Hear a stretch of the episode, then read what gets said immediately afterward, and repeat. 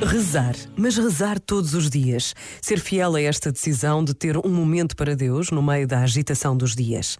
Ser uma prioridade, esta fidelidade à oração, porque estamos conscientes de que a vida é mais do que tudo aquilo com que preenchemos os dias que passam tão depressa.